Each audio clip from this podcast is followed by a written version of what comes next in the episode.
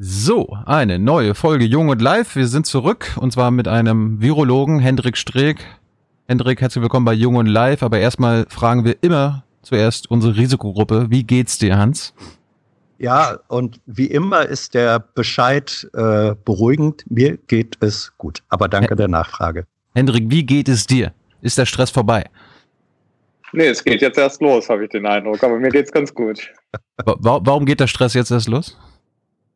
Naja, ähm, weil wir ja natürlich auf der einen Seite Folgestudien planen ähm, und äh, viele Sachen liegen geblieben sind und ich nicht gemerkt habe, was liegen geblieben ist, was wir jetzt noch alles machen müssen. Aber gar mhm. nicht in Bezug auf die Studie, sondern im Allgemeinen.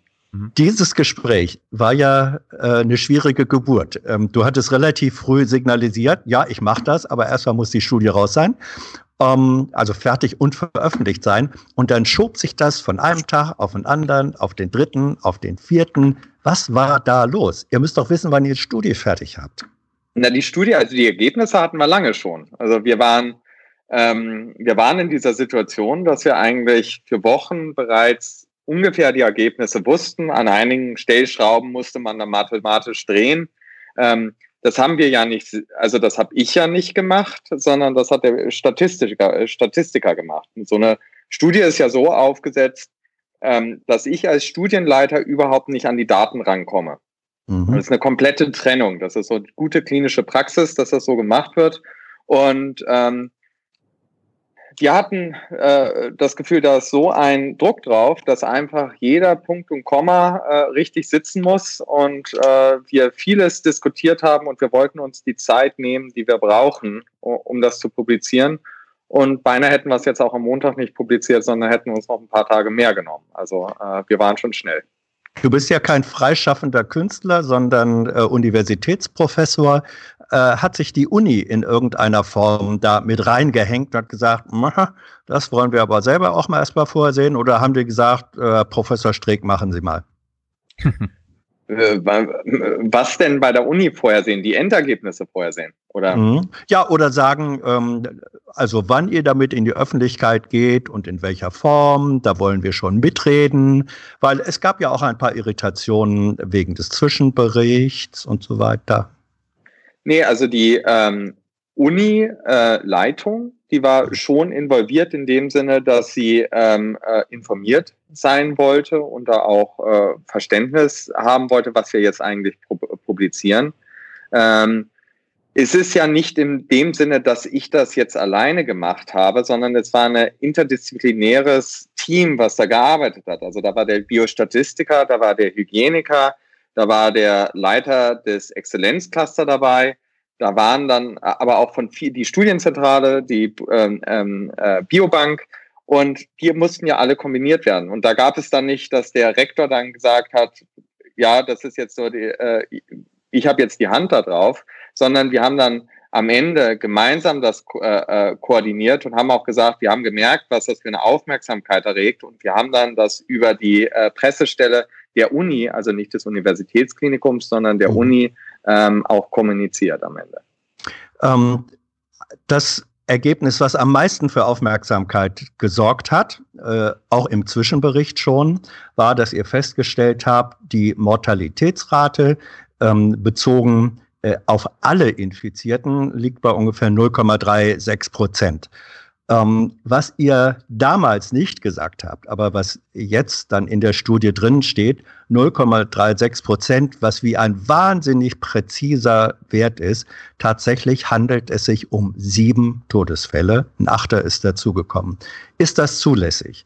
Aus der, auf der Grundlage von sieben Todesfällen einen Prozentwert äh, rauszuziehen und zu veröffentlichen, der inzwischen mindestens nationwide als Grundlage für Lockerungen auf allen Ebenen genommen wird.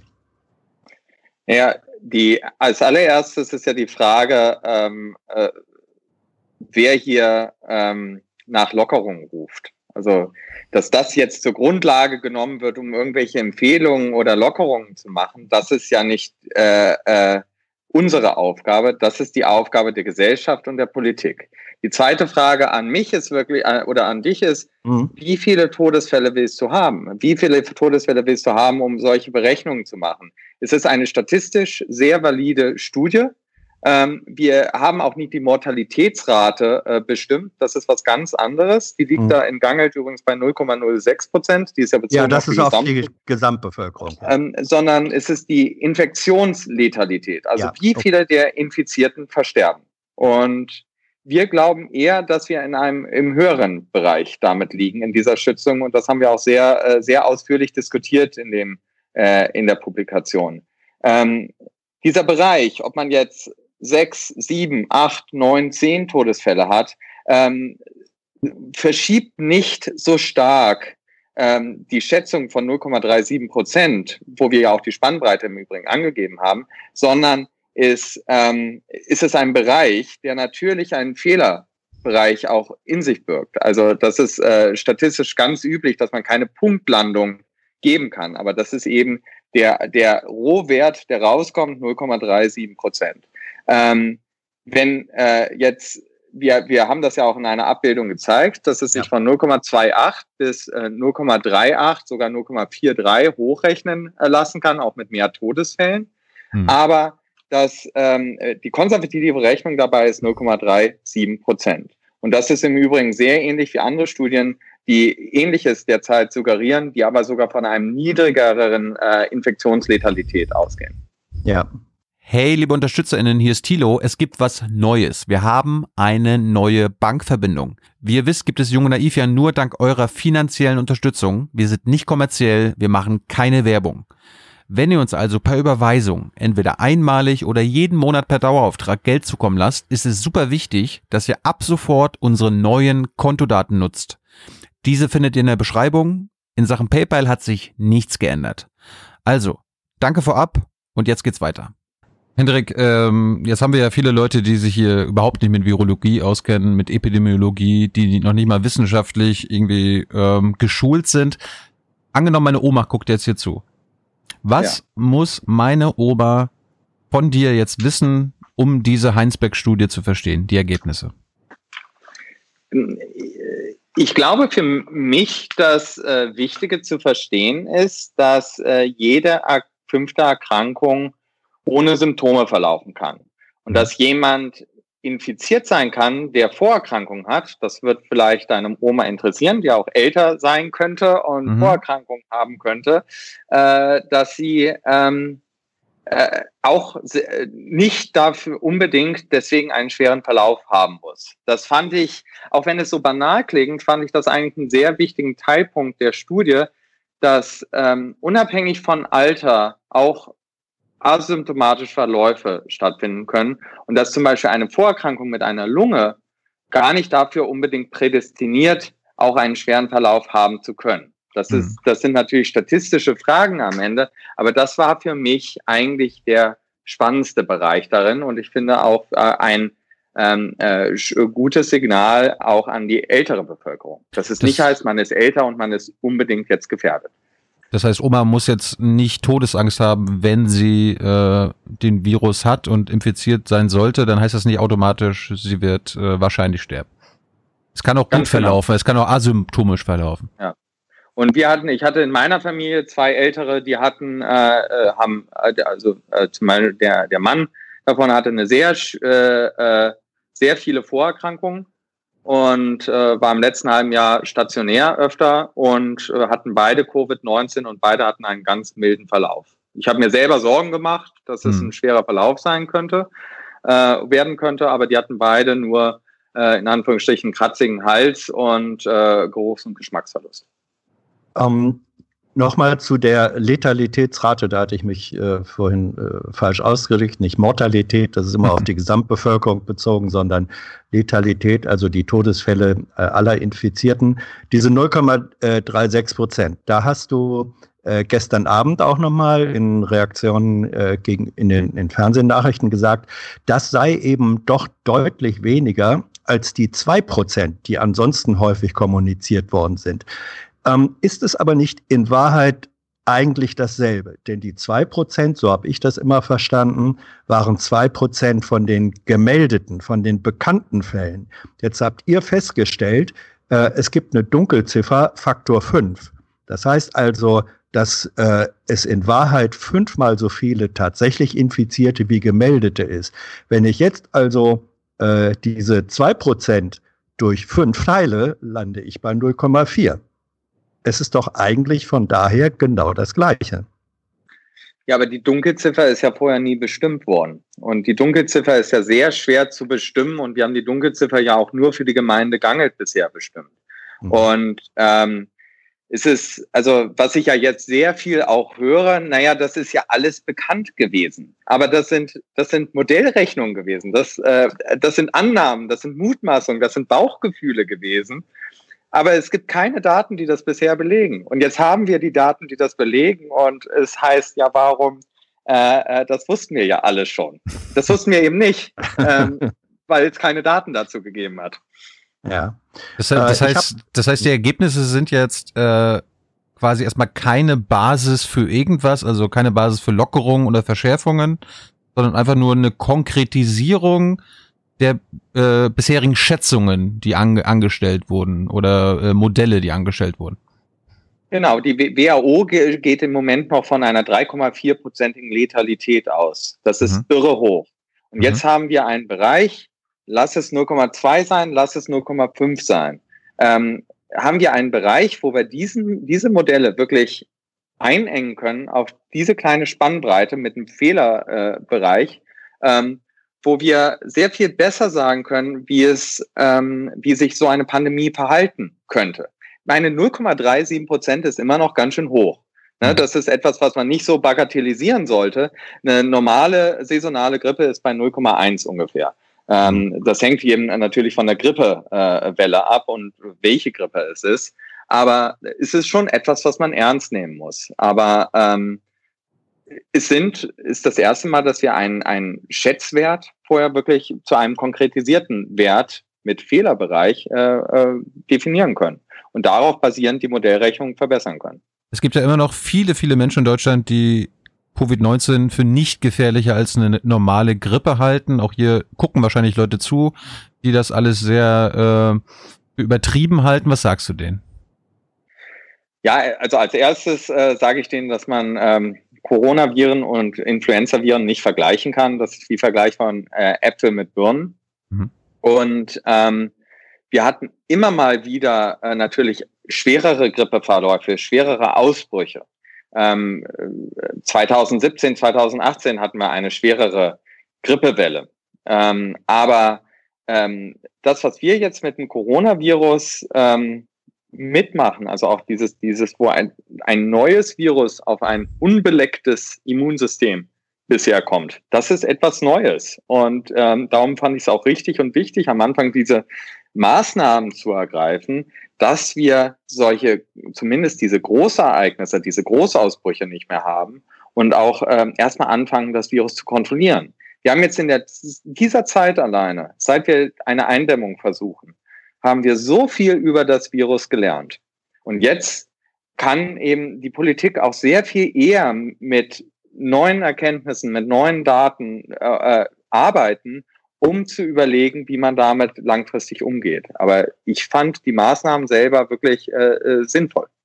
Das habt ihr auch geschrieben. Ähm, ihr habt ja sehr präzise den Ablauf äh, der Pandemie in Gangelt äh, beschrieben. Da war das äh, Ausgangsereignis diese Kappensitzung, äh, sozusagen Superspreader-Ereignis. Und dann hat man es 14 Tage später gemerkt äh, und dann wurden sehr schnell ziemlich radikale äh, Lockdown-Maßnahmen beschlossen. Es ist ein Ort, der insgesamt als Community ähm, nicht so sehr im Kontakt mit anderen Orten steht, also sozusagen ideale Laborbedingungen. Da sagt Hinterwald. Ja, naja, ja, naja, ja, sage ich jetzt nicht. Da, da sagt ihr, also das hat schon eine Situation geschaffen, die eigentlich für die Eindämmung äh, ziemlich günstig war. Ein was ich besonders interessant fand an euren Daten, ähm, ihr habt festgestellt, dass in Haushalten, wo eine Person infiziert war oder ist, wenn dann andere Personen in dem Haushalt mit drin lebten, dass nicht alle anderen automatisch angesteckt wurden, sondern im Grunde kann man sagen,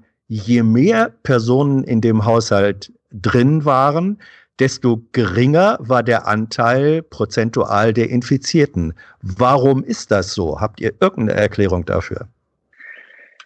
Nee, eigentlich nicht. Also wir können das auch, können da wirklich auch nur spekulieren. Ähm, wir ähm, haben ja auch die größeren Haushalte im Übrigen rausgelassen. Es gab einige ganz wenige, großen, ja, ja. ja, weil wir zu wenige hatten, die da, ähm, wo da sich auch alle haben untersuchen lassen. Ähm, wir wissen es nicht. Wir können ähm, also da wirklich nur spekulieren, weil wir, ähm, ähm, aber man kann zum einen annehmen, dass man sich in einem größeren Haushalt, wenn da einer mal krank ist, dann eher auch aus dem Weg gehen kann und mal ein paar Tage oder mal eine Zeit nicht sieht und dadurch äh, nicht so eine große Infektionsgefahr aussieht. Im, im Zwei-Personen-Haushalt, das sind meistens Paare, liegt man nebeneinander im Bett und äh, dann ist die Infektionswahrscheinlichkeit einfach höher. Hm. Ähm, es kann aber auch darauf hindeuten, wir wissen es nicht, aber es kann darauf hindeuten, dass äh, Kinder einfach auch nicht so gute Überträger sind, dass es von Eltern auf Kinder oder Kinder auf Eltern ähm, nicht so wahrscheinlich ist, dass da eine Übertragung stattfindet. Aber das, das kann die Studie nicht zeigen. Ähm, aber äh, das könnte eben auch ein Grund sein. Äh, ihr habt aber, und das ist meine letzte Frage zu dem Komplex, sorry Thilo, ihr habt festgestellt, dass in Mehrpersonenhaushalten, wo ein infiziertes Kind äh, drin war, dass da dann aber die Infektion äh, der anderen wiederum höher war. Also das würde für mich erstmal darlegen, dass man sagen, aha, dann sind Kinder doch besonders gefährliche Infektionsherde für die anderen. Falsch gedacht? Nee, wir können ja nichts über die äh, Richtung aussagen, also die mhm. Direktionalität, ob jetzt Kinder, Eltern, Eltern, Kindern aussagen. Es sagt einfach nur aus, wenn ein Kind inf mal infiziert ist, dann ist häufig auch ein ähm, Erwachsener oder häufiger auch ein Elternteil infiziert. Man muss ja in seinen drei Personen oder vier Personen Haushalte, da sind ja auch häufig Jugendliche drin. Mhm. Und ähm, äh, da geht man sich vielleicht auch noch mal eher aus dem Weg. Das könnte auch ein Grund sein. Ne? Ähm, ich habe von MyLab gelernt, das ist auch eine bekannte YouTuberin, die Wissenschaftlerin auch ist. Es gibt immer das What und das So What bei, bei der Wissenschaft. Also das What sind die Ergebnisse an sich und So What das, was man daraus machen kann, die Interpretation der Ergebnisse. Das What ist ja das, was ich gerade vorhin mit dir gesagt hatte. Ähm, Im Grunde werden jetzt die Schätzungen konkretisiert und es ist eine Bestätigung der Lage und der bisherigen Annahmen über das Coronavirus. Was ziehst du denn für Interpretation aus, der, aus den Ergebnissen? Also was, was können wir aus deiner Sicht mit den Ergebnissen jetzt machen?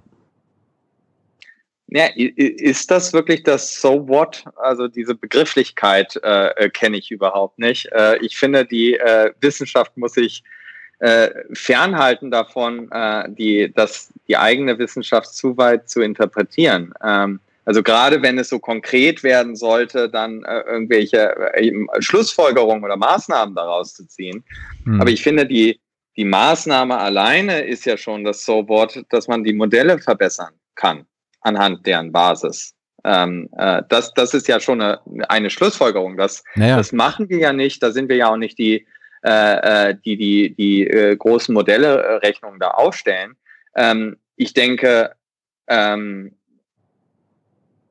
man, man kann in diesen ganzen Bereichen eben auch nur die, ähm, zum, also die, die erstmal die Daten sich anschauen, zum Beispiel, was ich vorhin gesagt habe mit den asymptomatischen Verläufen, ob man daraus jetzt schlussfolgert, man muss jetzt mehr testen oder man schlussfolgert, man kann gar nicht so viel testen, weil schon, weil wir einfach die Kapazitäten dafür nicht haben. Das ist ja nicht meine Aufgabe dabei. Ja, aber ich ähm, meine, äh, meine Oma und Merkel sehen jetzt die Ergebnisse ja. und so, wollen jetzt von dir wissen, Hendrik, ja, was, was soll mir das ja jetzt sagen? Was kann ich damit machen? Ja, du, du, du kannst sehr viel damit machen. Also einmal kannst du äh, deine Modellrechnung im Bundeskanzleramt verbessern äh, und die Pandemie besser einschätzen. Du kannst die Dunkelziffer äh, besser einschätzen. Äh, man, man kann auch Modellrechnungen aufstellen und äh, sich die Frage stellen, ähm, wie viele in Deutschland infiziert sein könnten, legt man diese Daten zugrunde. Man ähm, sieht, dass es viele asymptomatische Verläufe gibt. Ähm, man kann daraus Schlussfolgerungen ziehen, dass man mehr testen müsste. Man kann aber auch die Schlussfolgerung ziehen, das können wir überhaupt nicht leisten. Wir testen nur noch die wirklich sehr Kranken darauf, äh, auf äh, Covid-19 oder wir sagen, wir machen nur noch Stichproben. Da, das sind Ableitungen, die man treffen könnte, Man kann es aber auch sein lassen und einfach nur zur Kenntnis nehmen. Aber ich meine, aber also, können, warte mal, können jetzt, können jetzt quasi die, die für mehr Disziplin und für mehr Einschränkungen sind, deine Ergebnisse nutzen für ihre, äh, für ihre Ideen und sagen, okay, wir wollen hier doch besser einschränken und könnten die äh, andere, die mehr für Lockerungen sind und das alles ein bisschen äh, die Maßnahmen auflockern wollen, auch sich die Ergebnisse nehmen. Also ist für das alle was dabei. das können beide Gruppen gerne sehen und interpretieren. Ich glaube, äh, ähm, da, da, das ist die Wissenschaft. Die Daten sind frei für jeden mhm. zugänglich und ähm, äh, beide Gruppen können sich das, können da ihre Sch äh, Schlussfolgerungen rausziehen. Ja, natürlich. Also ich finde, du bist jetzt ein bisschen sehr blauäugig. Ähm, es ist Stimmt. ja bekannt, ja, ja, es ist ja bekannt. Korrigier mich, wenn es nicht stimmt. Ähm, der Zwischenbericht wurde äh, drei, vier Tage vor Ostern äh, veröffentlicht. Ich habe gehört und gelesen, dass die nordrhein-westfälische Landesregierung ein hohes Interesse daran hatte, dass ein solcher Zwischenbericht ähm, veröffentlicht wird. Ähm, und dann ist Laschet mit den Daten dieses Zwischenberichts, vor allem mit den 0,36, ins Kanzleramt marschiert und er war der allererste, der sehr energisch auf Lockerungen gedrungen hat. Ähm, da wurde doch äh, das, was ihr als Zwischenstand vermittelt habt, vom politischen Prozess mindestens gebraucht. Fühlst du dich missbraucht, dass man euch gedrängt hat, so ein mhm. Zwischenbericht, das ist ja auch nicht immer äh, üblich, zu veröffentlichen, damit an die, an die Öffentlichkeit zu gehen? Ja, äh, stimmt aber einfach nicht. Also ich sollte dich Aha. korrigieren, wenn du was ja. Falsches sagst. Es mhm. stimmt nicht. Ähm, äh, wir haben, wenn du zurückgehst in der Zeit, und das ist vielleicht schwieriger zu finden noch online, aber am 27.03. haben wir äh, das Projekt angefangen. Und am 27.03. haben, haben wir schon gesagt, dass es vor Ostern einen Zwischenbericht geben wird. Und ähm, wie dieser Zwischenbericht aber aussah und was wir präsentieren werden und übrigens an welchem Tag es stattfinden würde, das, das stand nicht fest. Es war nur gesagt vor Ostern. Und wir hätten als Zwischenbericht zum Beispiel nur sagen können, ähm, dass äh, wir so und so viele Haushalte untersucht haben und so und so viele Tests bereits gemacht haben. Aber wir waren schon so weit, dass wir auf 0,37, muss ich auch mal verbessern, es sind 0,37 und nicht 0,36, ähm, ähm, da schon genannt hatten und ähm, wir jetzt, dass wir jetzt wieder diese Punktlandung machen, auch mit den äh, 919 Personen, ähm, das, das war, hat uns einfach gezeigt, dass wir eine sehr gute Repräsentation äh, der Bevölkerung äh, gewählt hatten. Ähm, und äh, in beiden Stichproben, weil es dann quasi gleich geblieben ist, der Wert. Ähm, wir wurden nicht von der Politik gedrängt und wir wurden auch nicht dort missbraucht. Also da, da muss ich dir echt vehement widersprechen, weil ähm, es gab zu keinem Zeitpunkt etwas äh, von der Staatskanzlei oder vom Ministerpräsidenten, wo er gesagt hat, das muss aber jetzt sein und wir müssen das rausbringen. Die Studie ist zustande gekommen, weil ich mit Karl-Josef Laumann, den hatte ich kritisiert vorher, mit dem habe ich ein Telefonat. Arbeitsminister. Ja, ja, der Arbeitsminister. Äh, äh, nee, nee, Gesundheitsminister. Gesundheits, pardon, früher war er Arbeitsminister, ja. Ähm. Und äh, habe ihm, äh, äh, hab ihm gesagt, dass man eigentlich Gangelt als Miniatur Deutschland verstehen muss und dort so eine Studie durchführen muss. Und dann haben wir lange am Telefon darüber geredet und dann hat er gesagt, dann machen Sie doch mal einen Aufschlag. Habe einen Aufschlag gemacht, äh, ihm das geschickt und äh, wir haben dann äh, die 65.000 dafür gekriegt. 65.000 ist übrigens ein sehr kleiner Betrag dafür, wenn man überlegt, wie teuer die äh, Studie in München ist. Mit einer Million wird sie dort übrigens präsentiert von Söder und Hölscher zusammen ähm, äh, in einer Pressekonferenz äh, wurde dort die Förderung äh, äh, bereitgestellt. Ne? Und wir haben 65.000, also diese ganze Insinuierung, dass da irgendwas gekauft sein sollte, ist einfach Schwachsinn. Ähm, und ähm, dass wir da ein Zwischenergebnis liefern. Wir fanden es, ich bin am Ende Arzt und für mich finde ich es als ethisch eine Pflicht, wenn ich Erkenntnisse über dieses Virus in der Pandemie erlange, dass ich das auch sofort mitteile. Und das waren die 0,37 Prozent, an denen man die Modellrechnung jetzt verbessern kann. Ähm, ganz kurz zu dem Konzept der, der Studie. Da hat ja Story Machine äh, geschrieben, die Studie werde Wissen schaffen, mit dessen Hilfe sich ein Weg zurück zur Normalität beschreiben lasse. Und damit eine Lockerung des Shutdowns. Aber du hast ja vorhin gerade gesagt, dass man mit den Ergebnissen können alle Seiten was mitmachen. Also dann ja, war Aber dann war das Konzept der, von Story Machine, okay, wir wollen auf jeden Fall, dass da Ergebnisse kommen und wir das immer so interpretieren können, damit gelockert werden kann. Nee, das ist ja auch etwas Absurdes, was daraus gemacht wurde im Nachgang. Ne? Also ähm, die Story Machine oder diese Agentur hat uns über die Schulter geschaut. Äh, wir haben ja unheimliche Presseanfragen gekriegt, weil die alle wollten äh, dabei sein, wie wir jetzt diese Studie durchführen. Und äh, wir haben gesagt, wir wollen das nicht, aber wir wollten gleichzeitig eben äh, äh den, die Menschen daran teilhaben, was für eine Studie wir da machen. Hm. Ähm, und wir haben denen erlaubt, uns über die Schu äh, Schulter zu schauen und ähm, äh, die Studie zu dokumentieren, also zu, zu begleiten und äh, auf, auf, äh, auf Social Media zu stellen. Das ist gelaufen, aber sie waren weder an der Konzeption noch am Protokoll noch an irgendetwas Inhaltlichem beteiligt. Und alles, was sie davon gepostet haben äh, äh auf, auf, den, auf den Social Media Seiten, war nichts, was in irgendeiner Weise von äh, die Studie beeinflusst hat oder auch die Ergebnisse beeinflusst hat. Das geht bei so einer Studie überhaupt nicht, weil man ja, eben sie einer, ja. Das wollte ich ja gar nicht suggerieren. Äh, denen geht's ja gar, denen waren ja am Ende die Ergebnisse vielleicht sogar egal. Die wollten einfach nur Ergebnisse haben, damit sie für Lockerungen äh, politisch trommeln können. Ja, das ist keine Frage, die man an mich richten sollte.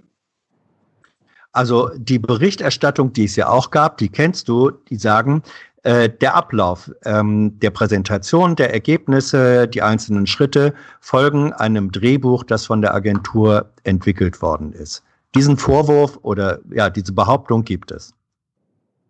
Ja, aber es äh, stimmt einfach nicht. Also zumindest von meiner Seite, was wir gemacht haben, ähm, stimmt nicht, dass das irgendein Drehbuch gegeben hat, weil, weil es auch sowas überhaupt nicht geben kann, wie so eine Studie durchgeführt wird. Ähm, oh. Wollen wir ein paar Zuschauerfragen mal machen?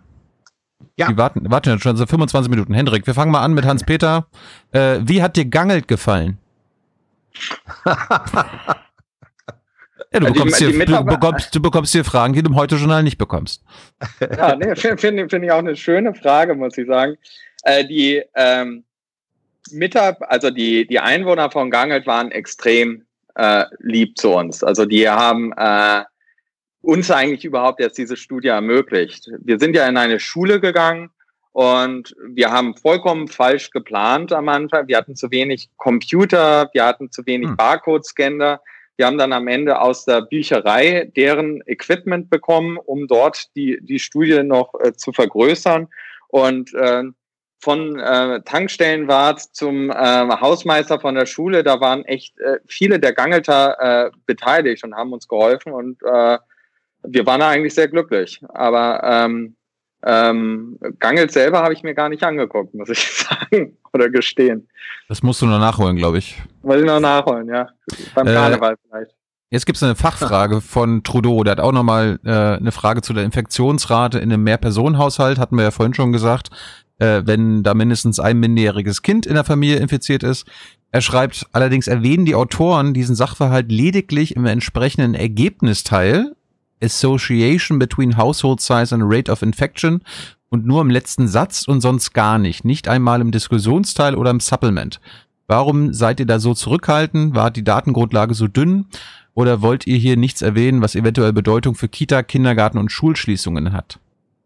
Äh, ja, also die, die Studie war einfach nicht darauf ausgelegt, äh, Übertragungen äh, von Kindern auf Erwachsene und Erwachsene auf Kindern zu studieren. Ähm, mhm. Man sieht das auch in, glaube Figur 6a ist das, sieht man recht gut, dass wir zwar weniger Infektionen bei Kindern sehen, aber das nicht statistisch signifikant ist. Daher ist die Studie einfach nicht gepowert, um Kinder zu untersuchen.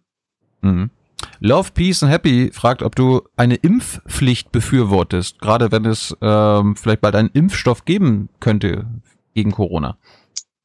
Das ist ja so spekulativ, ob es da äh, einen Impfstoff geben könnte und dann eine Impfpflicht zu befürworten. Also das bedeutet, da, da, da sind ja so wie viele Wenn-Sätze da drin. Ähm, äh, also es müsste ja eine extreme Pandemie immer noch sein, uns mhm. die, der Gesellschaft unheimlich zu schaffen machen Wir mhm. müssten einen Impfstoff haben und es wäre eine Bedrohung äh, für die Menschheit. Äh, äh, dann kann man vielleicht über eine Impfpflicht reden, aber das, das kann man ja jetzt noch überhaupt nicht. Einsiedler fragt dich, glaubst du, wie das RKI an eine zweite und dritte Welle? Ich glaube, das Virus wird heimisch werden. Also wir werden es nicht aus der äh, Bevölkerung rausbekommen und es wird uns dauerhaft äh, Probleme bereiten. Äh, wir haben ja viele Coronaviren, also wir haben heimisch vier Coronaviren, das ist OC43, NL63, HKU1 und so. Ähm, und die sind, ähm, äh, die sind einfach Teil unseres Grippeviren, grippalen Infektsreservoir. Die werden immer wieder auf, die tauchen immer wieder auf.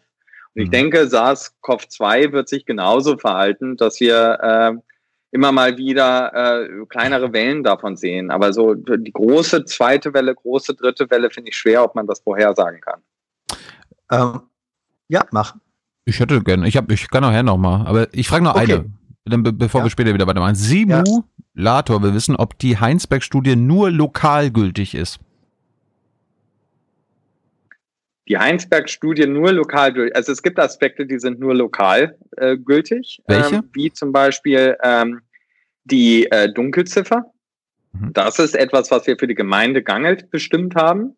Ähm, äh, und äh, ähm, aber äh, die Infektionsletalität, also wie viele Menschen äh, daran versterben, äh, das ist ein Wert, was eher äh, eine Eigenschaft des Virus ist. Und äh, mit Abstrichen also und den Fehlerbereichen, die es dafür gibt, ist es etwas, was man äh, zum Teil auf eine ähnliche demografischen äh, äh, Bevölkerung, ja, also äh, ähnliche demografische Struktur ähm, äh, verallgemeinern kann. Ähm, ähnlich verhält es sich mit Erkenntnissen zu Symptomen, äh, Erkenntnissen zum Superspreading-Event und ähm, äh, den Infektionsraten in den verschiedenen Altersstrukturen und äh, äh, Vorerkrankungen. Also es gibt Aspekte, die verallgemeinerbar sind und welche, die nicht verallgemeinerbar sind. Es gibt äh, im Moment eine zunehmende, na sagen wir mal, Diversität äh, von Maßnahmen, auch Lockerungsmaßnahmen. Es gibt so eine Art Ministerpräsidentenwettlauf ähm, inzwischen darum. Äh, wenn du dir das anguckst, äh, findest du das äh, gibt es dafür eine ausreichende Datenbasis?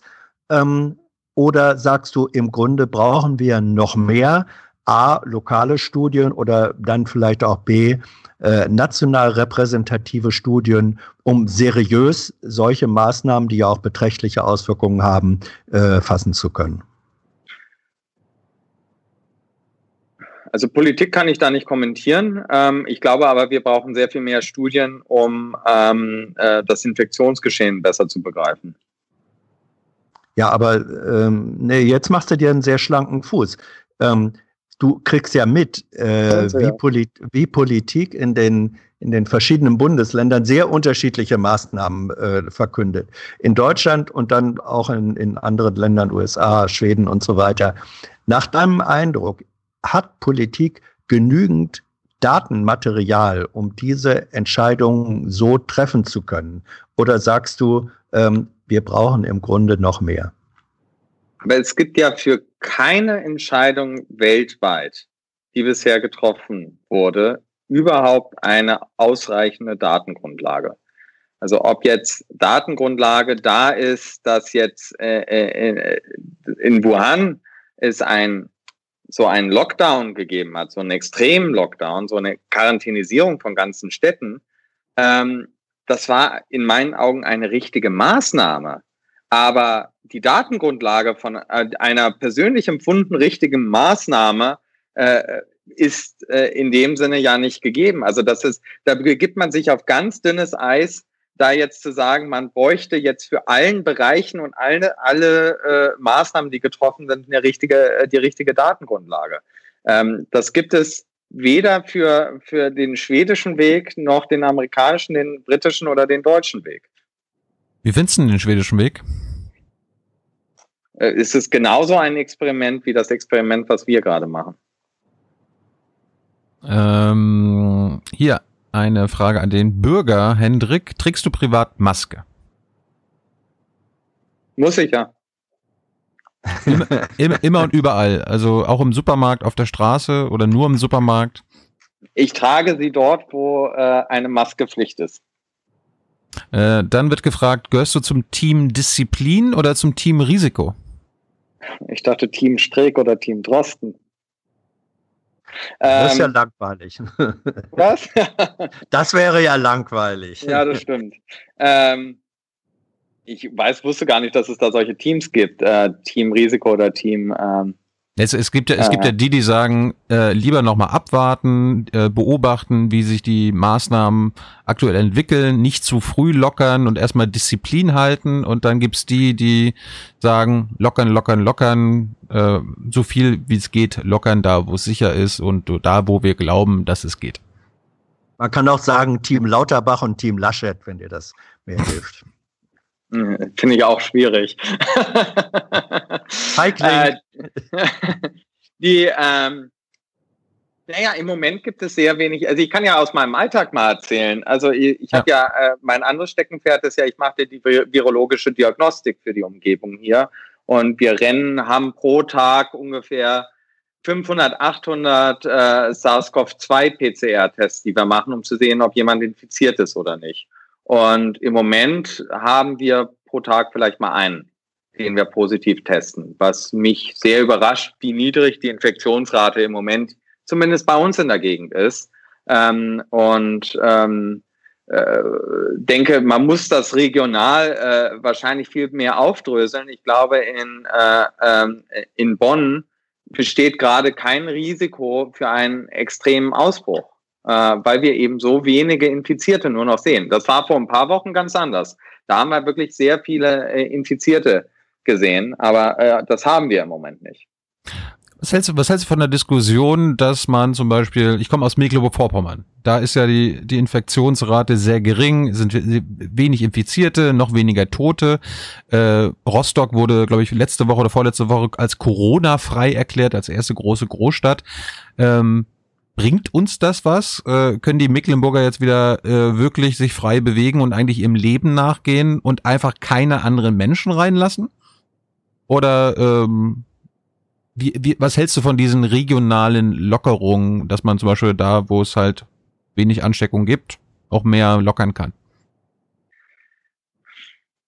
Äh, äh, ich meine, ich kann es ja nur irgendwie aus der virologischen Sicht beurteilen, ja. ähm, aber äh, diese, diese ganzen äh, Probleme drumherum, ob jetzt, äh, ob das einen Einfluss haben kann dann auf die Schüler und äh, die Wirtschaft und sonst was, das kann ich ja überhaupt nicht beurteilen. Also virologisch könnte man sagen, macht es Sinn, dass ähm, ähm, äh, epidemiologisch in den verschiedenen Städten auf oder äh, Kreisen aufzudröseln. Aber diese ganzen anderen Aspekte, die ja viel weitreichender sind bei solchen Entscheidungen, die kann ich überhaupt nicht beurteilen.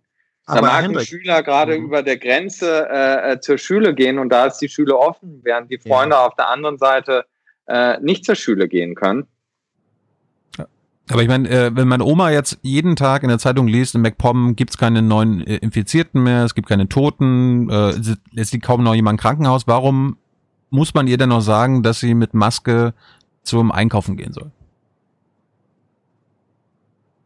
Ich glaube, äh, das ist ein, wirklich eine Entscheidung äh, der, der äh, Politik, wo ich, wo ich da überhaupt gar nicht die Rolle habe, äh, jetzt äh, zu sagen, ob die Oma da richtig handelt oder nicht, äh, äh, äh, ja, also gegen das Gesetz vorgehen soll. Das ist ja, ähm, das ist ja nicht meine Aufgabe. Ich dachte, ihr fragt mich was Virologisches. Ja, ähm, äh, ich frag dich mal, was, Log was Logisches, das, äh, ohne Viro, aber was, was Logisches. Logisch ist logisch. ja, klar. Also wenn du sagst, äh, stärker lokal vorgehen und wenn man feststellt, lokal oder auch regional ähm, ist die äh, geringe Neuinfektionszahlen, kann man dann eher über Lockerung oder so nachdenken. Bedeutet das nicht logisch, dass wenn man da dann lockert, dass man dann aber auch dafür sorgen muss, dass dieser relativ äh, sichere Bereich auch ein Stück weit abgeschottet bleibt? Sonst ist doch die Gefahr, dass über die Grenzen, und wir haben eine mobile Gesellschaft, dass über die Grenzen neue Infektionen reingetragen wird. Ja, also ähm, klar, aber das ist keine virologische Frage. Also das, Nee, das ist aber- ja eine, das ist eine bundespolitische Frage, die, Nee, die das ist eine logische. Ja. Ja, das ist, das ist eine logische Frage.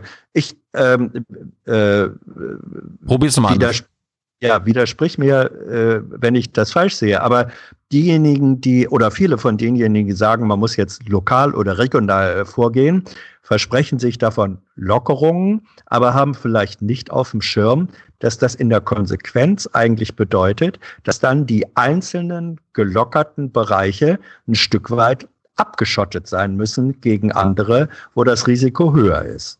Das ist doch so. Das, das stimmt, das ist so, ja. Äh, da gibt's die Frage, du betonst ja öfter auch in Talkshows, dass du äh, als Bürger auch mal deine Meinung sagst. Wie tickst du denn politisch?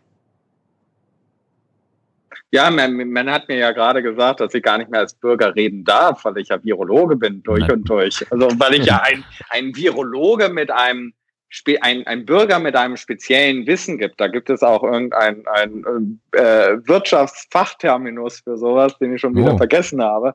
Ja, die habe ich aber auch wieder vergessen, äh, da, dass ich gar nicht mehr als ähm, Bürger reden darf. Ähm, ja, Aber Was hast, du, was hast du für ein politisches Weltbild? Also jetzt unabhängig von deiner äh, Ja. Fachexpertise. Was für ein politisches Weltbild? Also ähm, was, was ist die genaue Frage? Ich meine, politisches Weltbild, da müssen wir noch mal eine Stunde dranhängen, wahrscheinlich. Also äh, können wir machen. ähm, nee, aber kannst du die Frage ein bisschen konkretisieren? Also äh, wa- was meinst du mit politischem Weltbild? Ähm, Bist du eher ein Linker oder ein Liberaler oder ein Rechter oder äh, wie auch immer in diesen ganz simplen Kategorien? also ein Rechter bin ich ganz sicher nicht, aber ich bin in keiner Weise irgendein Extremist. Ähm, ich äh, Das wäre jetzt auch überraschend gewesen, glaube ich. ja, überraschend. Ähm, äh, ich, ich, glaub, ich bin, glaube ich, in vielen Bereichen sehr frei, äh, freidenkend. In ein, einigen Bereichen bin ich sehr grün, in einigen Bereichen bin ich eher konservativ. Ähm, In welchen? äh, ich ähm, in in welchen Bereichen ich konservativ bin oder ähm, Grün kann ich mir denken. Wieso wo, wo denn grün? Das interessiert mich jetzt mal, was du da. Ja, wenn du, wenn du zur Arbeit fährst, dann fährst du vielleicht eher mit Fahrrad oder ähm, mit Bus und Bahn und äh, schonst die Umwelt. Wenn du in Urlaub fährst, dann fährst du mit dem Fahrrad in Urlaub und fliegst nicht. Aber du kaufst im Biomarkt. Ja. Wo bist du konservativ? Wo bin ich konservativ? Ähm,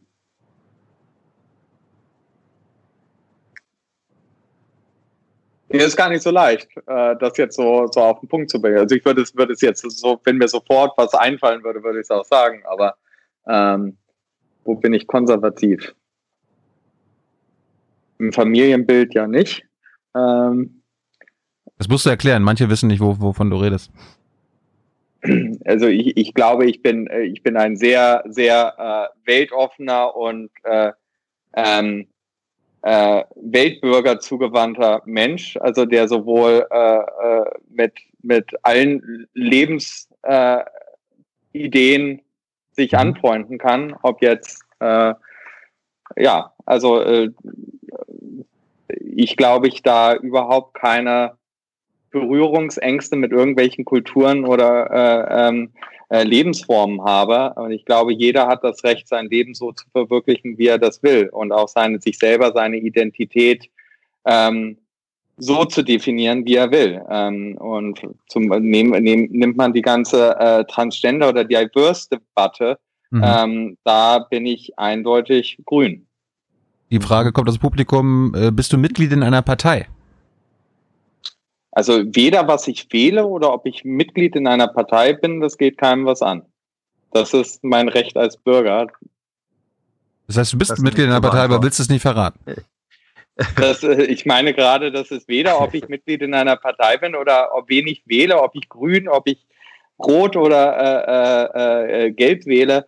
Ähm, das, das, das ist das, das gehört sich nicht, sowas zu fragen. Genauso fragt man nicht über Religion und über Einkommen. Auch ich, ich, ich hätte jetzt schon gefragt, ob du katholisch bist oder äh, Muslim. Nein, aber du bist ja bei Jung und Naiv. Du musst ja mit ein paar Ja. ungewöhnlichen Fragen auskommen. Damit, damit musst Ja. du leben. Eine interessante Frage, vielleicht kannst du das kurz zusammenfassen. Wenn du sagst, es ist völliger crazy, dann, dann machen wir das nicht. Kannst du den Unterschied zwischen dem HI-Virus und dem Coronavirus erklären? Also AIDS und Covid-19. Ja, ich meine, es gibt unheimlich viele Unterschiede zwischen den beiden äh, äh, Viren. Das fängt von der Oberfläche an, äh, äh geht äh, dass das HI-Virus integriert sich, das ist, glaube ich, der Hauptunterschied in das Genom von, von der Zelle, ähm, das Coronavirus äh, nicht.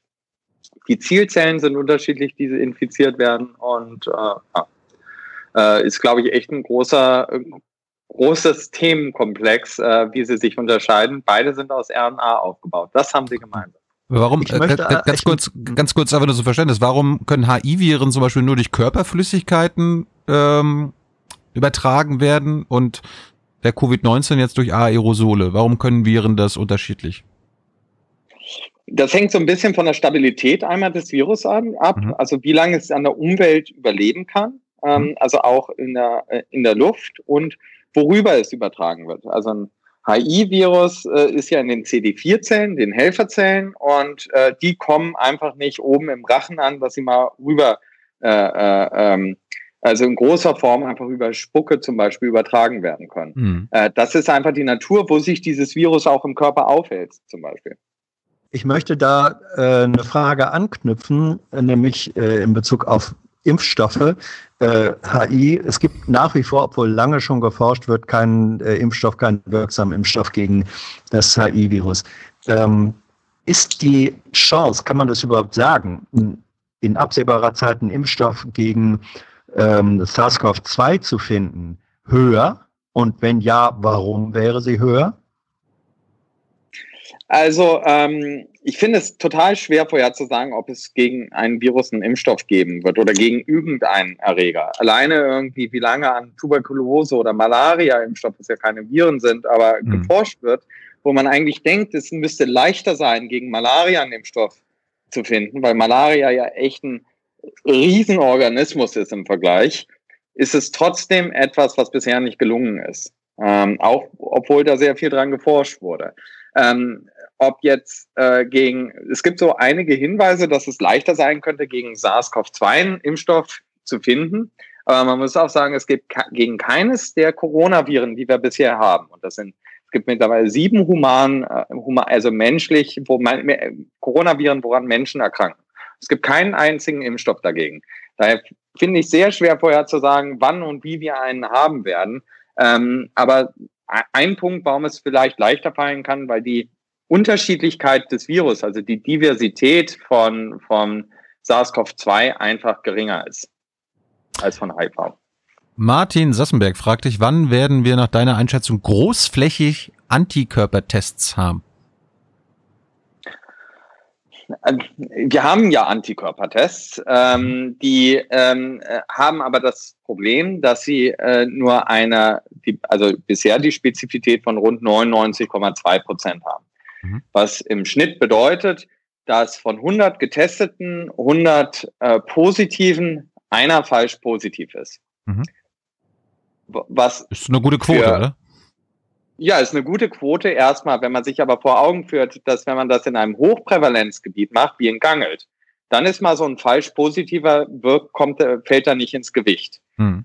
In, ähm, wenn man sowas aber in einem Niedrigprävalenzgebiet macht, also wo Was wenige ja, wohl wenige infiziert sind, dann bedeutet ein positiver Test gleich, dass man nicht sagen kann, ob der jetzt wirklich positiv ist oder falsch positiv ist. Weil, weil der eben diese Fehlerrate hat, dass einer falsch positiv und negativ sein kann. Das gilt übrigens für alle Antikörpertests, äh, mhm. nicht nur für den, aber ähm, äh, ähm, da versucht man eigentlich eine sehr viel höhere Spezifität zu erreichen. Aber werden wir irgendwann fehlerfreie Antikörpertests haben, die dann quasi jedem zur Verfügung stehen? Ich glaube schon, dass wir das haben werden. Den neuen Test, der jetzt gestern ähm, mit, mit allem im C im Namen äh, vorgestellt wurde, äh, der scheint besser zu sein, aber der ist noch nicht von anderen Labors bisher geprüft worden. Wie siehst du es? Ähm, die, die äh, Rolle ähm, und die Perspektive von Pharmakonzernen äh, in Bezug auf SARS-CoV-2 und dem, was äh, jetzt folgt an Suche, Suche nach Impfstoffen, Suche nach Medikamenten. Ähm, es gibt, und das weißt du, viele äh, theoretische Ansätze, die sagen, dahinter steckt die Pharmaindustrie. Wenn sie es nicht selbst äh, implementiert haben, dann versuchen sie jetzt ihren Reibach zu machen. Ähm, da wird also sozusagen die ganz große Geldmaschine im Hintergrund vermutet. Äh, was ist da dran? Ich meine, es war jetzt, glaube ich, Roche, ist ja kein kleiner Laden, die gesagt haben, und hier haben wir diesen Antikörpertest und wow. Äh, und es werden 7,5 Milliarden zusammengesammelt, um zu sagen, wir befördern hier die, äh, die Suche nach, nach äh, Impfstoffen. Das ist auch eine gewaltige Geschäftsgeschichte. Naja, ich glaube, ich meine, Impfstoffforschung ist teuer, ne? Also, das muss man einfach mal sagen. Sowas dann wirklich zu testen, ähm, äh, im äh, größeren Stil. Das kostet ein paar äh, hunderttausend, äh, äh, äh, also paar hundert Millionen Euro, sowas wirklich im größeren Stil dann auf die Effektivität zu testen. Einfach die Produktion und äh, das dann auch alles äh, so durchzuführen, dass es sicher ist ne, für die, die freiwillig teilnehmen. Ich, ähm, ich, ich sehe nicht irgendwo, wo eine Firma versucht, gerade viel Geld damit zu machen. Also ich sehe es einfach nicht. Man könnte jetzt unterstellen, dass Gilead ja jetzt gleich ein Medikament mhm. hatte, aber dieses Medikament Remdesivir wurde ja für Ebola entwickelt und es hat bei Ebola einfach nicht funktioniert. Und wir wissen auch immer noch nicht, ob es eigentlich gegen SARS-CoV-2 funktioniert. Aber ich glaube, mal anders gesagt, wir würden, wären, glaube ich, alle sehr froh, wenn dieses Medikament äh, funktioniert. Und ähm, ähm, äh, ein Medikament zu haben, ein Medikament zu entwickeln, das können nur die Pharmafirmen. Das können keine privaten Uni, äh, Uni oder keine Universitäten, das kann keine öffentlichen Organe. Das Warum? können nur, weil wir die Ausstattung dafür nicht haben keine Uni hat die Ausstattung, um äh, in diesem Maße äh, die, die Gelder und die also die Gelder und die Ausstattung, die Möglichkeiten, hm. um solche äh, ähm, ähm, Medikamente oder Impfstoffe so schnell zu entwickeln und zu produzieren. Sollten Welche Rolle spielt die Gates Foundation? Äh, bei, also jetzt generell oder jetzt für SARS-CoV-2? Für SARS-CoV-2, ja. Das habe ich gar nicht so verfolgt. Ähm, äh, ich kann mir nur vorstellen, dass die Foundation relativ viel Geld äh, äh, gibt äh, dafür, aber die, die fördert ja ge äh, generell sehr viele Infektionsforschung an Infektionserkrankungen. Die ist ja auch im HIV-Bereich, hat sie am Anfang, am Ende jetzt nicht mehr so viel, hat sie recht viele Gelder in die Bekämpfung von ähm, HIV gegeben. Und ich nehme an, dass sie jetzt auch bei SARS-CoV-2 Gelder dazugeben. Aber ich habe ehrlich gesagt nicht äh, verfolgt, wer da jetzt im Moment äh, Geld in der Forschung bekommt. Gates ist ein gutes Stichwort. Äh, verfolgst du, dass es auch in Deutschland eine gewisse Szene gibt, 10 Prozent, 15 Prozent der Menschen, die gar nicht dran glauben, an diesem Virus, die sich den äh, Maßnahmen verweigern, die eine Corona-Diktatur äh, kommen sehen? Das habe ich nicht mitgekriegt, ehrlich gesagt. Ja, aber es gibt, es gibt doch jetzt überall schon irgendwie Proteste und so weiter. Hygienedemos. Hygienedemos, genau. Hygienedemos. Ja, Hygienedemos äh, äh, mit Verteidigung des Grundgesetzes. Sowas kriegst du nicht mit. Ich, äh, ich habe wirklich Probleme mit meinen E-Mails äh, und äh, äh, ich halte mich von Social Media selber fern. Warum tust du das? Und ich das tue, weil, weil ich die Kommentare am Anfang sehr zu Herzen genommen habe und sehr ernst genommen habe, wie man oh. angegangen wurde und äh, dann irgendjemand mir geraten hat, ich soll mir das einfach alles nicht mehr angucken und das dann befolgt habe, ja. Was ist, was ist die, was ist die, deiner Meinung nach, ungerechtfertigste Kritik an deiner Arbeit in den letzten Wochen gewesen? Dass sie nicht ergebnisoffen wäre. Ähm, das ist, also es ist, das hat mich echt geärgert, äh, weil ähm, wie ich vorhin schon mal gesagt habe, so eine Studie kann man gar nicht anders durchführen als ergebnisoffen. Mhm. Also, und ähm, da wird man, also ich, wenn mich jemand persönlich angreift oder sonst was, da kann dann irgendwie mit, findet man Scheiße, aber kann man drum drehen, ne? Aber wenn, wenn jemand einen dann irgendwie äh, ein Foul in der wissenschaftlichen äh, äh, Praxis unterstellen will, ähm, das fand ich schon ganz schön heftig, ähm, weil das, ähm, weil es nicht stimmt und wir auch 100 Prozent belegen können, dass es nicht stimmt und das ist einfach äh, ja, so eine Rufschädigung, die ich nicht okay fand. Gibt es Medien, mit denen du nicht mehr redest? Also es gibt Medien, die ich vermeide. Ja, gibt es. Welche? Welche? Doch, doch gibt, nee, das, das sage ich nicht. Aber es gibt welche, die, es gibt eine größere Tageszeitung. Nee, das nicht. Aber es gibt eine größere Tageszeitung, äh, die ich, äh, die, die sehr tendenziös immer wieder berichtet hat, die ich mhm. vermeide. Und ich auch ja. nicht verstanden habe im Übrigen, warum sie das macht, aber ähm, äh, da mag, das mag vielleicht äh, auch eher politische Gründe haben. Mhm. Hier gibt es noch Fragen aus dem Publikum. Hast du Karriereziele? Wenn ja, welche? Karriereziele? Irgendwann muss Herr Drosten auch mal gehen hier in Berlin. Ja, ich wäre gerne nach Berlin. Ich war ja in Berlin, habe da ja, ja studiert, ja. gerne zurückgekommen.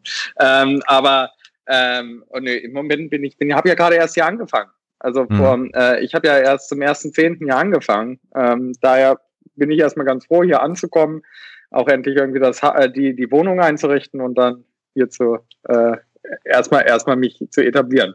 Mhm. Du hast relativ am Anfang gesagt, dass äh, weitere Studien folgen müssen, dass ja. ihr auch weitere in petto habt.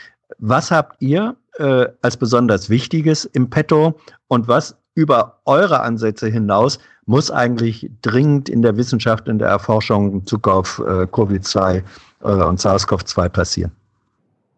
Also ähm, wir haben uns, also die Studie, die wir in Heinsberg durchgeführt haben, besteht eigentlich aus drei Teilen. Den ersten Teil haben wir jetzt äh, publiziert, der zweite wird bald folgen über die Hygiene, das ist unter Leitung der Hygiene, aber wo man Virus gefunden hat. Ähm, der dritte Teil, den finde ich eigentlich den spannendsten im Moment. Ähm, da haben wir uns die äh, Karnevalssitzung vorgenommen und haben jeden Teilnehmer der Karnevalssitzung eingeladen und gemessen, ob sie Infektionen haben, haben uns angeschaut, ähm, äh, also und sie ganz äh, akribisch befragt, mit wem sie geredet haben, äh, wo sie gesessen haben und so weiter. Und wir hoffen, ich weiß es wirklich nicht, ich kenne die Daten noch nicht, wir hoffen davon ableiten zu können, wie, warum sich einige infiziert haben und einige nicht. Ähm, weil es hat sich ein riesiger Prozentsatz infiziert, aber uns interessiert fast mehr, warum sich einige nicht infiziert haben. Und da hoffen wir ein bisschen Erkenntnisse zu kriegen. Ähm, aber ich weiß wirklich noch gar nichts. Äh, was ich mich immer gefragt hatte, wir hatten dazu auch mal mit Melanie Brinkmann hier in der Sendung, äh, wie groß spielt quasi die Intensität der Infektion eine Rolle? Also ob ich jetzt angenießt werde von einem anderen mit also schöne schöne Feuchtigkeit ins Gesicht bekomme oder ob ich irgendwie nebenbei mal äh, jemand anfasse, der infiziert worden ist. ist Gibt es da Unterschiede? Ja, also ich meine, da gibt es ja echt tolle ähm, äh, äh, Daten zu aus äh, von der Grippe, mhm. ähm, aber nicht von SARS-CoV-2. Aber die haben relativ gut gezeigt, dass ähm, äh, an Freiwilligen im Übrigen, dass mit aufsteigender Virendosis es ähm, schwerere Verläufe gibt. Also mehr Symptome, mehr Viren, mehr Symptome am Anfang. Mhm. Ähm, das Gleiche äh, hat man für MERS und SARS eben, äh, äh, also gibt es Hinweise dafür und auch im Tierversuch im Übrigen. Für SARS-2 gibt es das noch nicht, aber was wir sehen, äh, dass die, die auf der Karnevalssitzung waren, sich nicht nur mehr infiziert haben, sondern auch schwerere Verläufe haben. Was mhm. dafür spricht, dass die Infektionsdosis äh, während der Karnevalssitzung sehr hoch gewesen sein muss. Ja, da gibt es die Frage, ist nächstes Jahr mit Karneval zu rechnen? Wie kann ich das sagen? Was für eine Frage. Ja, es gibt ja einige Karnevalisten offenbar. Prinz Hendrik der Erste. Ja. Prinz Corona. Ja. Ist unwahrscheinlich, oder was? Ich, ich, ich, kann, ich kann das ja überhaupt nicht einschätzen. Ich kann das nicht einschätzen, keine Ahnung. Vielleicht. Mhm. Hans, hast, äh, wir sind auf der Zielgeraden. Ich habe noch mal eine drei Standardfragen am Schluss. Hast du noch was an ja, Hendrik? Ich, ja, ja, ja, ja. Ähm, wie hoch ist eigentlich äh, deine inhaltliche Schnittmenge oder Übereinstimmung ähm, mit Drosten? Wann habt ihr das letzte Mal miteinander persönlich äh, Kontakt gehabt? Weil in der Öffentlichkeit hat man manchmal so den Eindruck, als gäbe es hier wirklich den, den Kampf der Virologen äh, untereinander. Und äh, ich weiß nicht, ob das wirklich so ist. Wo sind eure Unterschiede? Wo sind über, eure Übereinstimmungen? Nun, ähm, wir haben nach dem, also ich bin ja sein Nachfolger hier. Ja. Ähm, und ich habe ihm, ähm, äh, ja, also als ich hier verhandelt habe mit der Uni, hat er mir ähm, Daten, äh, hat er mir mit den Verhandlungen Ideen gegeben und Tipps gegeben.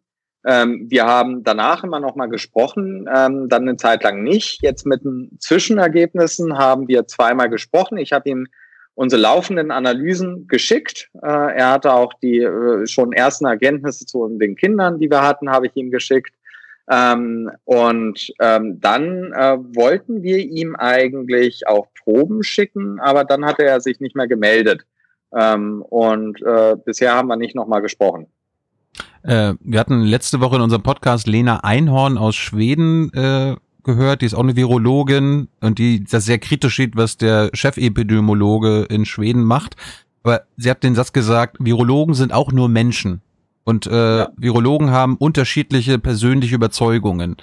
Äh, kannst du das vielleicht mal erklären? Hast du vielleicht andere mh, hm, virologische Überzeugungen wie ein Drosten oder wie ein Kikule oder, oder Frau Brinkmann?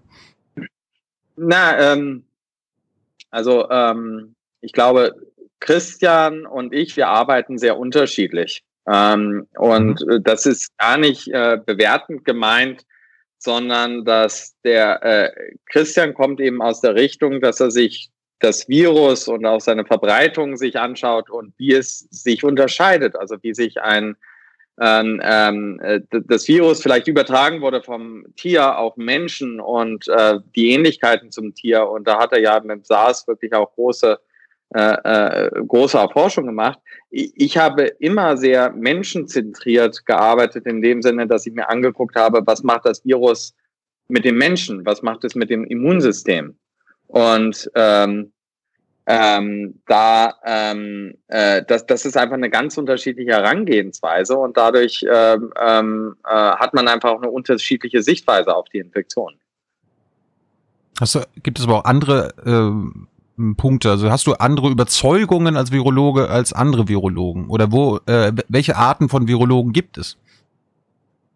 Ja, es gibt, ähm, äh, äh also es gibt ja die Ärzte-Virologen, mhm. ähm, die den Facharzt mhm. für Virologie haben. Das mhm. ist äh, Drosten, Kekulé und ich. Mhm. Äh, dann gibt es ähm, die ähm, und andere, ne? Sandra Ziesek oder ähm, äh, der Jonas Schmidt-Schanasit. Ähm, äh, dann gibt es äh, die, äh, welche, die sich aus der Biologie herangenähert haben, wie der ähm, Ulf Dittmar zum Beispiel oder die äh, Melanie Brinkmann, die an der Immunologie für Herpesviren forscht. Das sind einfach auch unterschiedliche, ähm, ähm, äh, also wie man das Virus äh, also aus welcher Sichtweise man da rangeht. Ob man jetzt als quasi als Arzt an das Virus rangeht oder als, als äh, Immunologe oder Biologe. Okay. Äh, hier probiert's nochmal eine. Warte mal, ich habe noch ja. eine, eine Frage zu, ja. der, zu der Studie. Ähm, hier probiert's nochmal einer. Äh, welche intelligenten Anpassungen unserer aktuellen Maßnahmen gegen das Covid-19 äh, könnten jetzt basierend auf deiner Studie folgen? Ich würde die Empfehlung und die Einschätzung wirklich jemanden anderen überlassen wollen. Okay. Äh, die Frage der, der gesellschaftlichen und politischen Verantwortung von Wissenschaft und Wissenschaftlern ist ja eine uralte. Ähm, was hat sich äh, in dieser Frage für dich persönlich in den letzten zwei, drei Monaten eigentlich verändert, entwickelt, neu positioniert?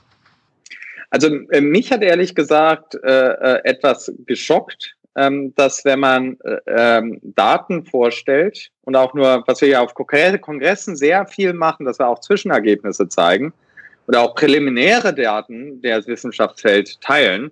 Es gab im Übrigen eine Zoom-Konferenz vorher, wo wir auch nur das Protokoll vorgestellt haben, was aber keine Beachtung gekriegt hat, mhm. ähm, äh, ähm, dass, dass man dafür angegangen wird. Und dass man dafür ähm, äh, angefeindet wird oder äh, äh, ja äh, ähm, wirklich auch heftige Kommentare einstecken müsste. Es hat mich gewundert, dass wenn man die, die Wissen, also wirklich nur die Zahlen vorlegt damit, dass man, dass das falsch interpretiert werden kann und dass man ähm, das auch als Instrumentalisierung interpretieren kann, wenn es von meiner Seite, ich würde mich dann, also ich würde mich einmal nicht für 65.000 instrumentalisieren lassen und zum anderen äh, finde ich, äh, finde ich es absurd zu denken, dass man alles aufs Spiel setzen würde, alles, was einen ausmacht, ähm, um, ähm, äh, um, ähm, ähm, äh, um, um sich da instrumentalisieren zu lassen. Ja? Mhm. Ähm, das, äh, das hat mich sehr überrascht, äh, dass einfach die Zahlen, die man vorlegt,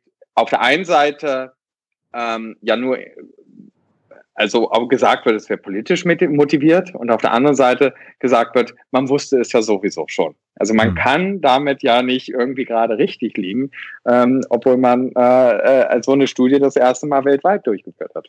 Nochmal eine Frage als Journalist. Äh, was hast du über Journalisten in den letzten Wochen und Monaten gelernt? Wo verstehen wir einfach nicht, was du sagst? Also wo wirst du immer wieder missverstanden? Nee, ich glaube, es gibt sehr intelligente Journalisten, die auch sehr gut nachfragen und auch sehr genau verstehen, was man sagt. Und es gibt Journalisten, die ähm, ähm, von Anfang an mit einer Tendenziosität reingehen, äh, die, äh, wo man schon genau weiß, in welche Richtung das geht. Warum hast du keinen eigenen Podcast? Hä? Warum hast du keinen eigenen Podcast? Hans, dein, dein Ton äh, ist mal ist, ist zwischenzeitlich okay. miserabel. Äh, Hans hat gefragt, warum du keinen eigenen Podcast hast. Ähm, ähm, äh, ich hatte mal einen. Den produziere ich dir gerne, hm. wenn du wenn du einen brauchst. Ja, können wir können wir machen. Vielleicht können wir noch mal drüber reden. Mhm. Äh, letzte Frage aus dem Publikum. Kurt fragt, welche virologischen Erkenntnisse wurden bis jetzt zu wenig medial beachtet? Die Infektionsdosis. Finde ich wirklich. Die Virendosis bei der Infektion. Kannst du das mal kurz erklären? Ähm, also von der Grippe wissen wir, viele Viren am Anfang angeblasen, schwerere mhm. Symptome, schwererer Verlauf. Mhm. Und wenige Viren äh, äh, am Anfang bei der Infektion, weniger Symptome, äh, einfacherer Verlauf. Daraus kann man so viel ableiten. Alleine da, da, darum reden wir über Hygiene und Abstand halten. Ne? Ähm, mhm. äh, wenn man das, man alleine, dass man durch einen Schritt zurück potenziell weniger Viren abkriegt und dadurch, wenn man sich infiziert, nur einen milden Verlauf hat, das finde ich eigentlich einen sehr wichtigen praktischen Tipp, ähm, den glaube ich auch jeder Hygieniker unterschreiben würde. Hans, vielleicht hast du gleich nochmal einen, ansonsten stelle ich jetzt meine Standardfragen zum Schluss, die jedem Gast ja, gestellt hab, werden, Hendrik. Ja, ja, ja. Ähm, ich hätte, ja, äh, ja Wollt, nee, sag du. Du, du wolltest gerade von dir aus was sagen. Ich habe gesagt, ich muss, ich muss leider äh, los. Ja, du dann, dann, mach, mach dann mach deine Standardfragen. Hendrik, äh, eine Frage, die wir mal stellen. Welches, welches Buch würdest du unseren jungen Zuschauern, wir haben ja 18 bis 35-Jährige, äh, empfehlen zu lesen, während sie jetzt ganze Zeit zu Hause sitzen und äh, ein schönes Buch lesen wollen? Und bitte nicht dein eigenes Buch. Das Kinderbuch, ne? genau. äh, hat man aber schnell durch. Ähm, kann ich echt nicht sagen. Also es ist mir, ähm, äh, ich habe so lange nicht mehr gelesen, dass ich jetzt nicht irgendwie ein gutes Buch ähm, vorschlagen kann. Hast du einen Film? Ich könnte eine, ich könnte eine Netflix-Serie. Ich gucke gerade Elite. Das finde ich ganz super. Auf Netflix. Elite, genau, auf Netflix. Gut, Hans, du hast also eine Chance. Ja. Ähm, wann werden wir das, was wir vor drei Monaten noch als normal kannten, wieder erleben? Ein neues kann, äh, Old Normal. Das kann ich echt auch nicht sagen. Ähm, das kann ja überhaupt keiner einschätzen, wie das weitergehen wird und äh, wie das neue Normale aussehen soll. Gut, und Henrik, allerletzte Frage. Hast du gehamstert und wenn ja, was? Nee, ich habe ehrlich gesagt überhaupt nicht gehamstert und ähm, ich war total geschockt, dass ich kein Toilettenpapier mehr kriege. Oh. und das echt äh, schwierig dann plötzlich wurde, Toilettenpapier aufzugreifen. Hast du es noch irgendwie bekommen? Ja, ich habe äh, ich hab noch Toilettenpapier bekommen, aber man hat mir auch erstmal Toilettenpapier geliehen. Also. Gute Nachrichten, also zum Schluss. Äh, Hendrik, vielen, vielen Dank für deine Zeit. Wir haben ein bisschen länger gemacht als vereinbart. Wir können das gerne nochmal machen. Vielleicht kommt ja bald die nächste Studie aus Bergamo von dir oder so. Genau. Und dann, dann schauen wir mal. Soweit vielen, vielen Dank an alle, die im Live-Chat mitgemacht haben. Wir haben noch, noch nie so viele Zuschauer live im Stream gehabt. Das ist Wahnsinn und denkt daran, Jung Naiv gibt es nur dank eurer Unterstützung. Ihr wisst ja wie. Bis bald.